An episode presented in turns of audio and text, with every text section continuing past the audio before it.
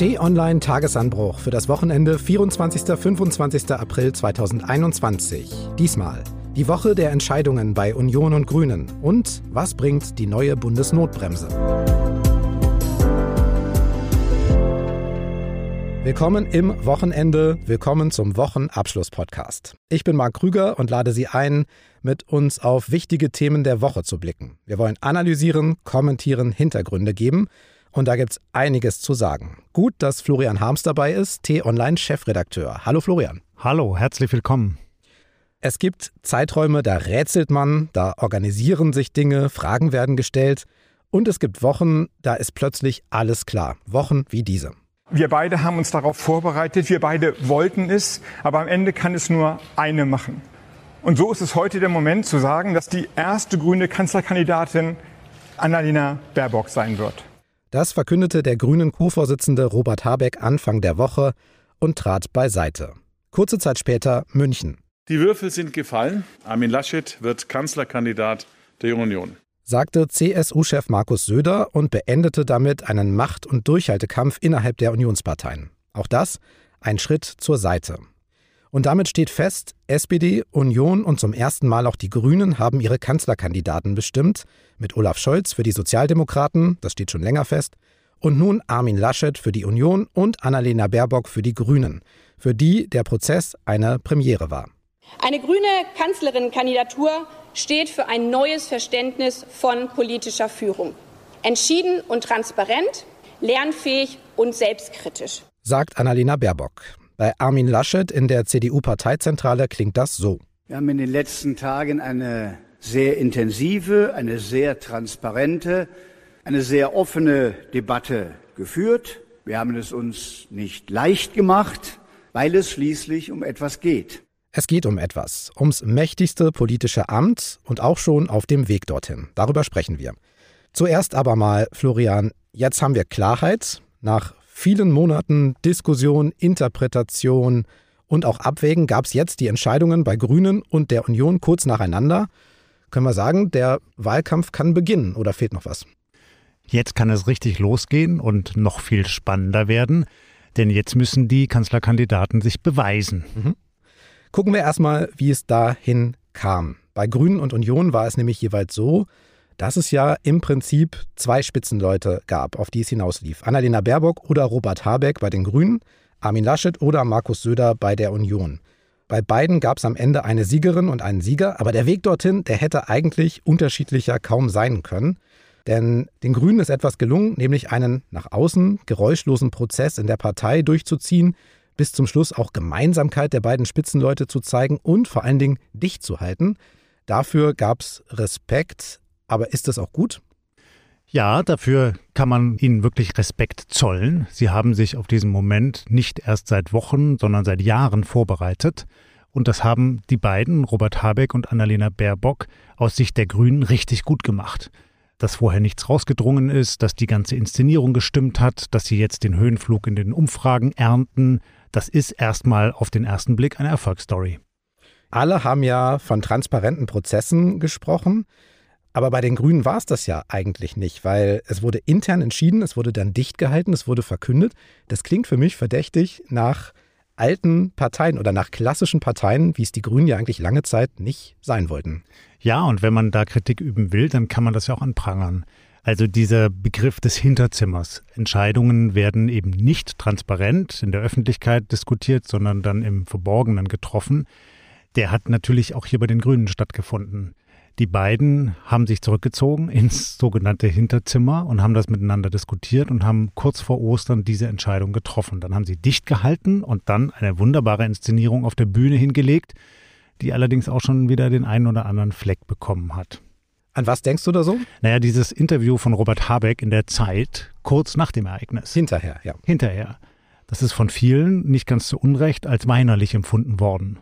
Und das hätte er möglicherweise anders machen können, um diese ganze Erfolgsstory nicht zu trüben. Aber er hat da aus seinem Herz keine Mördergrube gemacht und hat wirklich sehr klar gesagt, dass er das nicht nur als schade empfindet, sondern als sehr schmerzlich, dass er es nicht geworden ist. Trotzdem kann man sagen, Bei der Union lief es grundsätzlich anders. CDU und CSU haben mitten in der dritten Pandemiewelle eine sehr anstrengende Woche hinter sich mit sehr vielen Treffen, mit Gesprächen, mit Abstimmungen, mit nächtlichen Sitzungen. Spitzenbemerkungen auch. Und gerade aus den eigentlich vertraulichen Sitzungen ist ja sehr viel nach außen gelangt. Dadurch wurde dann auch deutlich, wie zerrissen vor allen Dingen die CDU ist. Armin Laschet hat betont, dass es um etwas geht, das haben wir gehört. Aber dafür wirkte doch dieser Prozess der Kanzlerkandidatenfindung doch sehr unorganisiert. Oder täuscht mich das? Ja, sehr unorganisiert und nicht stringent. Aber es gibt ja auch Gründe dafür. Das ist jetzt vielfach kritisiert worden.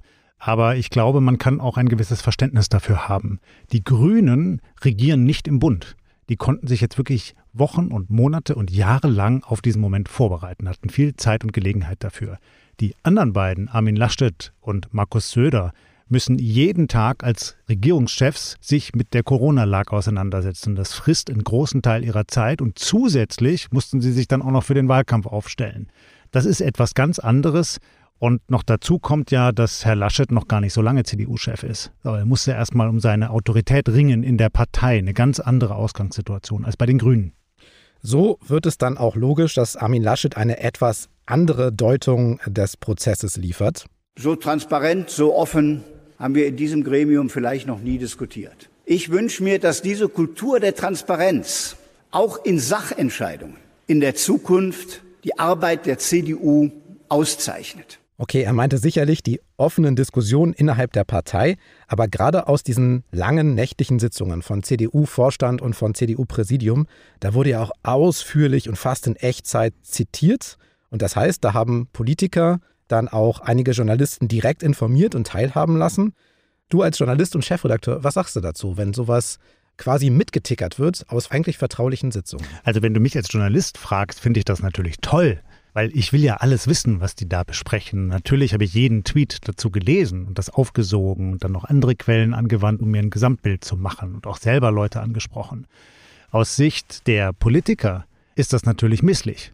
Ja, und deshalb gibt es auch sehr dezidierte Aussagen, zum Beispiel von Unionsfraktionschef Ralf Brinkhaus, der jene CDU-Mitglieder, die eben Informationen in Echtzeit weitergeben an Journalisten, als Kollegenschweine bezeichnet hat. Ja, da sieht man, das ist echt ein Problem, weil das natürlich wie in einem Echoraum wieder zurückkommt. Also der Politiker, der seinem Parteichef zuhört in einer Runde, schickt eine SMS nach draußen an einen Journalist. Der Journalist veröffentlicht das auf Twitter. Alle reden darüber auf Twitter und die Politiker in der Runde lesen das wieder und reden dann darüber und so gibt es dann natürlich irgendwann Unordnung. Am Ende hat dann bei der CDU der Bundesvorstand abgestimmt. 31 Stimmen für Laschet, 9 für Söder, also für den Kandidaten der Schwesterpartei, 6 Enthaltungen. Nach Rechnung der CDU macht das eine Zustimmung von 77,5 Prozent, weil man eben diese Enthaltungen nicht mitzählt. Große Frage, reicht das am Ende als Unterstützung für eine Kanzlerkandidatur? Na, das ist das Ergebnis eines erbitterten Machtkampfs zwischen Söder und Laschet. Und das reicht zumindest erstmal, dass eben Herr Laschet sich jetzt durchgesetzt hat. Aber jetzt kommt die eigentliche Aufgabe. Jetzt muss Herr Laschet seine ganze eigene Partei hinter sich versammeln und noch die ganze CSU, um wirklich einen starken Wahlkampf machen zu können. Ob ihm das gelingt, da bin ich noch unsicher. Aber nochmal zur Erinnerung. Wir haben ja gesagt, dieser ganze Prozess der Kanzlerkandidatenfindung, der wirkte zumindest etwas unorganisiert und Armin Laschet ist ja erst Mitte Januar zum CDU-Chef gewählt worden damals mit gut 83 Prozent. Und jetzt schon, kurze Zeit später, muss er solche existenziellen Kämpfe führen, und zwar mit und gegen die eigenen Leute. Ja, und auch in einer Situation, in der er selbst ja gar nicht das Heft des Handelns in der Hand hat, was zumindest mal die Bundespolitik anbelangt, sondern das liegt nach wie vor im Kanzleramt bei Frau Merkel. Deshalb hat er wirklich eine schwierige Rolle. Er will ja dahin ins Kanzleramt und er will schrittweise seine Macht sich aneignen, aber er hat sie de facto jetzt noch nicht. Und das macht es für ihn so prekär. So, dass er immer überlegen muss, mit wem bespreche ich was, wem sage ich was, wer zählt schon zu mir, wer noch nicht, wer ist Anhänger von Herrn Söder in meinen eigenen Reihen. Ein ganz, ganz komplizierter Prozess und so viel auch Herr Laschet kritisiert worden ist, man kann ihm jetzt schon mal Respekt zollen, dass er da einfach stur durchgegangen ist und am Ende eben dann siegreich gewesen ist. Dann lass uns noch mal kurz auf die schauen, die nun beiseite getreten sind. Robert Habeck bei den Grünen, der galt ja als Star, als regierungserfahrener Politiker, immer schon mit Ambitionen. Am Montag dann hat er seine Co-Parteichefin zur ersten Kanzlerkandidatin ausgerufen und dann von einem Rollenwechsel gesprochen. Ich selbst werde in den nächsten Phasen noch stärker als zuvor meine Regierungserfahrung und die Erfahrung von mehrfach erfolgreich abgeschlossenen Koalitionsverhandlungen nutzen, um die Partei auf die Regierungsübernahme vorzubereiten. Am Ende aber der entscheidende Satz. Liebe Annalena, bitte, die Bühne gehört dir. Okay, was sagst du zu Robert Habeck, wie er sich da verhalten hat und seiner Rolle? Also sein Auftritt auf der Bühne war wirklich sehr gut inszeniert. Aber es ist ihm schwer gefallen. So ein bisschen hört man. Ich man meine, hat das, das gemerkt. Hören, ja. ja, man hat das schon gemerkt. Das ist ja auch verständlich. Er selbst wollte das werden und er ist es nicht geworden. Deshalb erklärt das vielleicht auch so ein bisschen das Stocken beim Sprechen ja, und der ganze Gestus. Aber am Ende diese Inszenierung, die die Grünen da geboten haben, die wirkte überzeugend. Es muss sich halt jetzt im Nachklapp herausstellen, ob das wirklich so funktioniert.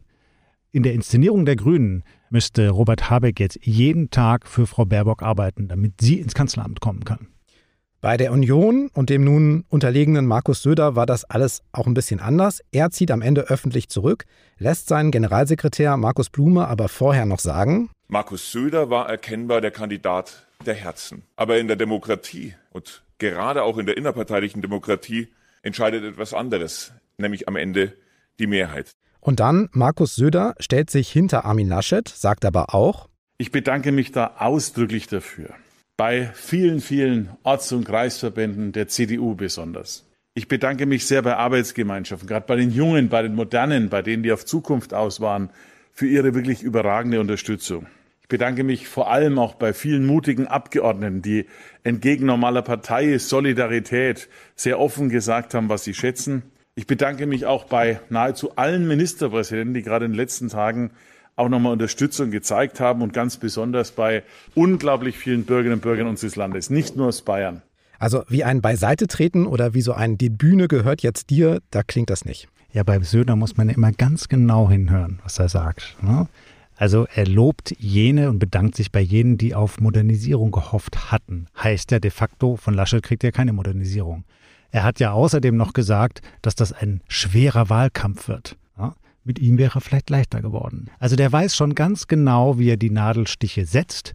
Und er weiß auch ganz genau, wie er das sagen kann, was seine Anhänger überall hören wollen. Und das kann es Herrn Laschet jetzt in den nächsten Wochen und Monaten immer noch schwer machen. Was Markus Söder natürlich auch ganz genau weiß, ist, dass er durchweg der beliebteste Kandidat gewesen wäre in den Umfragen. Wir können Markus Söder nun streichen, müssen auch immer wieder sagen, Umfragen sind keine Voraussagen, sondern das sind Stimmungsbilder. Aber die sagen eben, dass Armin Laschet nicht gerade mit Schwung und gestärkt in den Wahlkampf geht. Beliebtheit, Kanzlerfähigkeit, überall liegt er bestenfalls im Mittelfeld oder sogar hinter Baerbock und SPD-Kandidat Scholz. Da ist noch Raum für Armin Laschet für eine spektakuläre Aufholjagd. Die müsste es aber am Ende dann auch sein. Ja, ist ja immer so, dass man als Kanzlerkandidat etwas braucht, womit man punktet. Das kann ein sehr überzeugendes Programm sein. Das kann eine Inszenierung sein oder das persönliche Auftreten. Im Idealfall eine Kombination aus diesen drei Qualitäten. Aber mit einer muss man einfach punkten. Und bei Herrn Laschet sieht man halt weder das eine noch das zweite noch das dritte gegenwärtig. Und da muss sich etwas tun. Deshalb muss er jetzt hart an sich arbeiten. Er braucht ein klares Parteiprogramm. Er braucht ein klares Wahlprogramm. Das hat die Union bislang nicht vorgelegt. Er braucht eine Wahlkampfkampagne.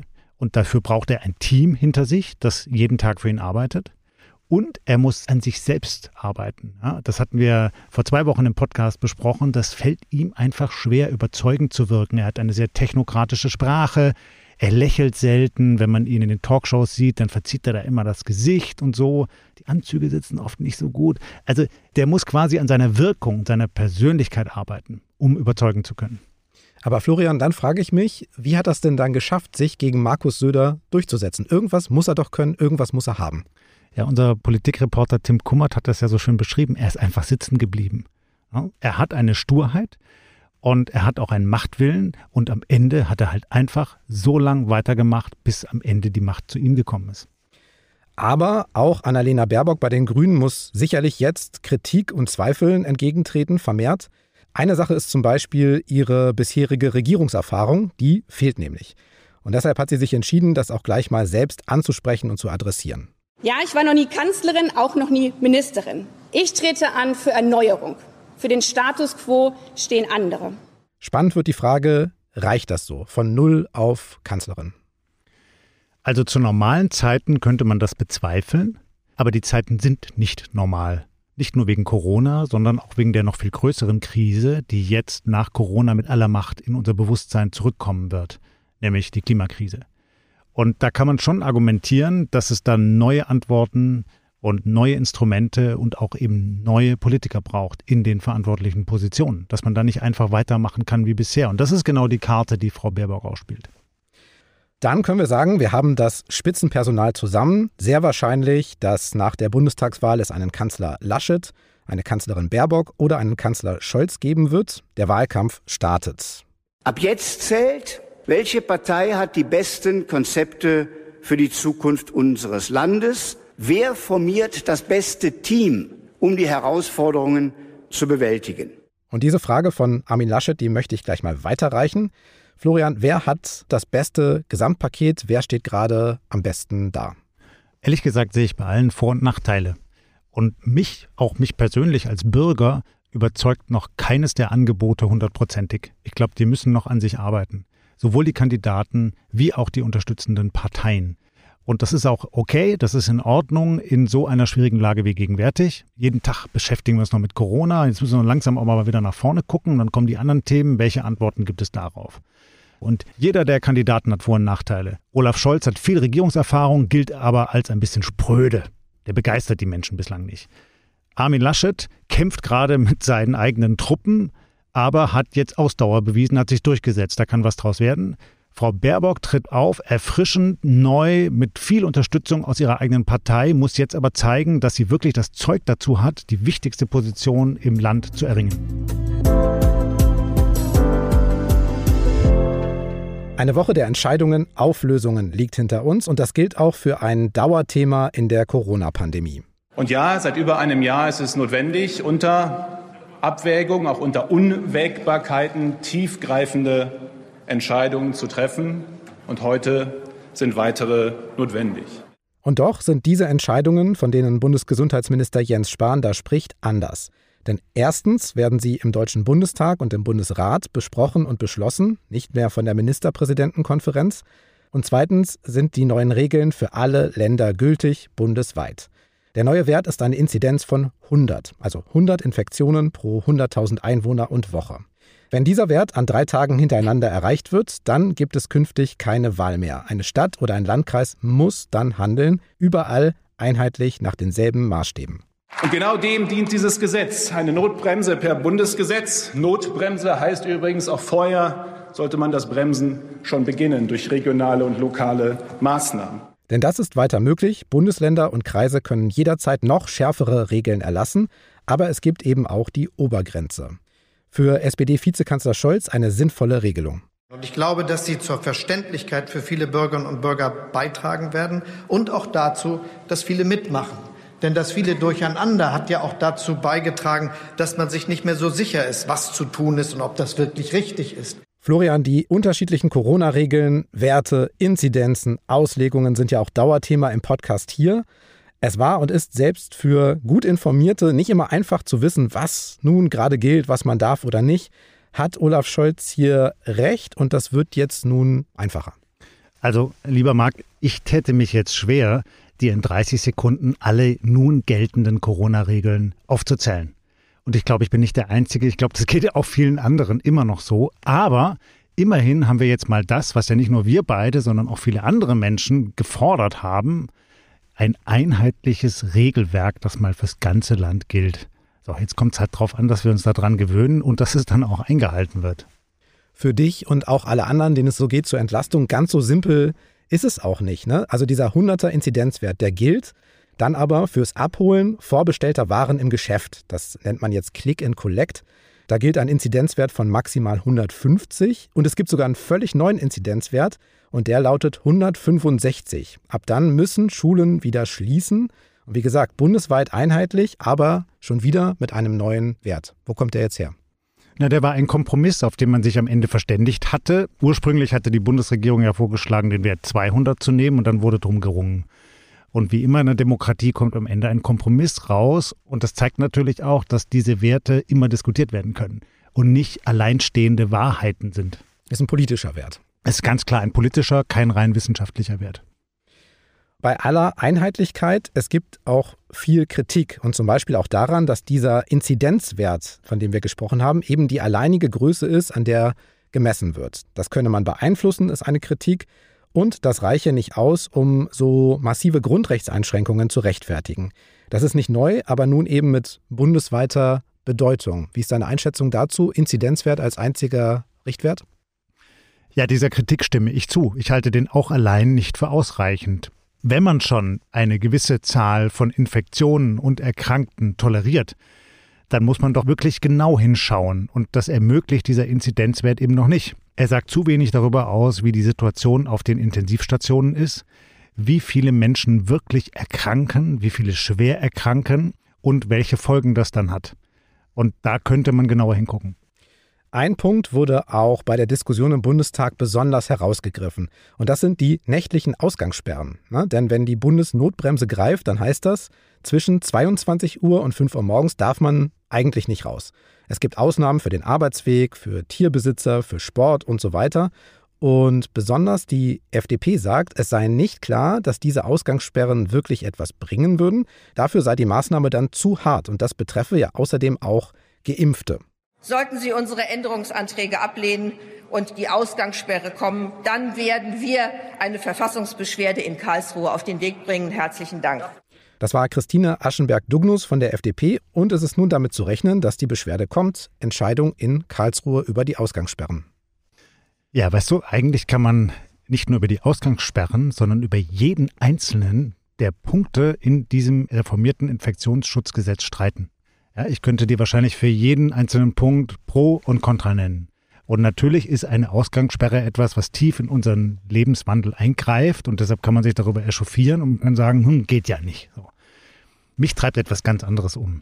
Ich bin eigentlich der Überzeugung, dass diese ganzen Schritte, die wir jetzt unternehmen, immer noch zu sehr ein Kompromiss sind. Die Zahlen sind so hoch und die Situation auf den meisten Intensivstationen der Kliniken ist so prekär, dass man eigentlich noch viel entschlossener und schneller hätte handeln müssen. So wie andere Länder, beispielsweise in Asien, es auch gemacht haben. Machen wir es trotzdem mal konkret. Du wohnst ja in Hamburg, da gilt schon diese Ausgangssperre. In Berlin gibt es sie auch. Hat es dich bisher eingeschränkt in deinem Leben? Nein, ehrlich gesagt überhaupt nicht. Ich habe gar nichts davon gemerkt und auch nicht auf meinen Fahrten zwischen Berlin und Hamburg. Ich bin ja regelmäßig unterwegs. Deshalb kann ich das schon verstehen, dass man sich da grundsätzlich drüber ereifert, weil es ein tiefer Eingriff ist. Aber ganz konkret hat es, glaube ich, wenig Auswirkungen. Es gab wieder Proteste gegen die Änderung des Infektionsschutzgesetzes. Vor dem Bundestag war das wieder eine Mischung aus Kritikern, aus Corona-Leugnern, aus Esoterikern. Das haben wir schon öfter gesehen. Aber auch drin im Parlament hat AfD-Fraktionschef Alexander Gauland das große Besteck ausgepackt und sagt, die Regierung, der Bund zieht hier zu viel Macht an sich.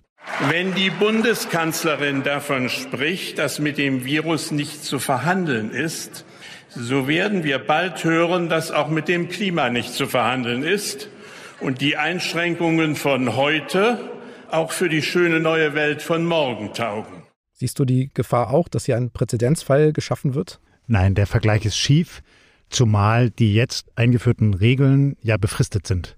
Ja, sie dienen ganz klar dem Zweck, diese Corona-Pandemie zu besiegen. Und danach werden sie aufgehoben. Und mit dem Klima ist es was ganz anderes. Da müssen wir langfristige Antworten finden, die auch nicht nur darin bestehen könnten, dass wir jetzt nachts kein Auto mehr fahren dürften oder was auch immer, sondern wir müssen anfangen, grundsätzlich über unser Leben und unseren Lebenswandel nachzudenken und ihn zu reformieren. Und deshalb ist diese Aussage von Herrn Gauland, glaube ich, ein bisschen populistisch.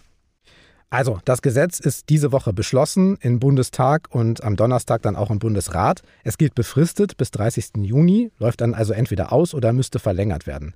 Und man muss sagen, damit ist ja auch erstmals seit Monaten wieder von der Politik etwas beschlossen worden, um die Pandemie einzudämmen.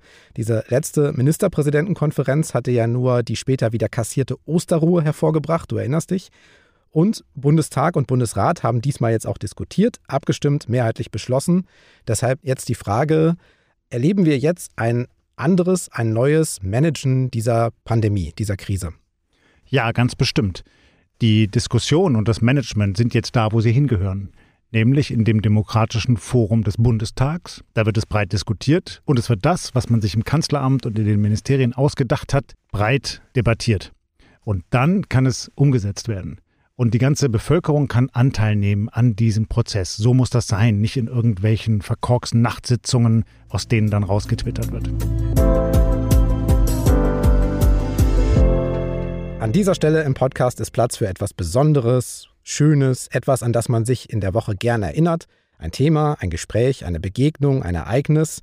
Sprechen wir kurz drüber, was ist in dieser Woche Besonderes passiert, Florian? Ja, ich möchte diese Woche mal alle meine lieben Kolleginnen und Kollegen bei T-Online loben und ihnen herzlich danken. Und jetzt sage ich auch warum, und das hat dann vielleicht auch noch für ein paar andere Menschen Relevanz, denn wir bauen die Redaktion gerade stark aus.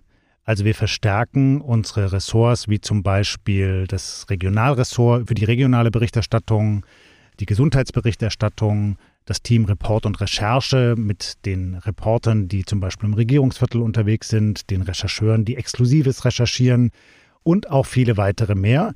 Und das Ganze zeigt sich in der Reichweite von T-Online, die deutlich gewachsen ist. Und das ist dann vielleicht auch interessant für unsere Hörerinnen und Hörer.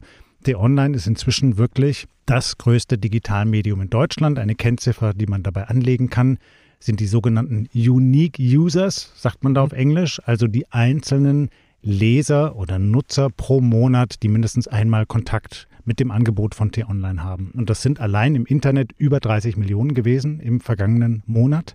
Und wenn man dann noch die ganzen Videoschirme im öffentlichen Raum, in Bahnhöfen, Einkaufszentren etc. dazu zählt, dann sind es sogar rund 47 Millionen. Und das ist schon stattlich. Und uns zeigt das einfach, das, was wir machen, scheint ganz gut anzukommen. Deshalb glaube ich, können wir eigentlich weitermachen wie bisher, oder Marc? Das können wir machen und die Podcast-Hörer kommen ja auch noch mit dazu. So ist es. Da Sie gern Podcasts hören, machen Sie doch einfach weiter damit. Unter t-online.de-podcasts finden Sie unsere Podcasts und auch weitere Hörtipps. Sie können den Tagesanbruch dort kostenlos abonnieren. Das ist nämlich der einfachste Weg, um jeden Tag die neue Folge zu bekommen. Immer um 6 Uhr morgens. Ansonsten suchen Sie einfach in der Podcast-App Ihrer Wahl nach dem Tagesanbruch oder nutzen Sie Ihren Sprachassistenten von Amazon oder Google. Wenn Sie uns bei Apple Podcasts hören, lassen Sie uns auch gern eine Bewertung da. Bis zu fünf Sterne sind möglich. Das hilft auch anderen, diesen Podcast zu finden. Schreiben können Sie uns natürlich auch. podcasts.tonline.de ist die E-Mail-Adresse. Für heute war es das. Vielen Dank für Ihre Zeit, fürs Hören. Dank an Moritz Beili für die Unterstützung bei dieser Folge. Tschüss und bis zum nächsten Mal. Tschüss und bleiben Sie uns gewogen.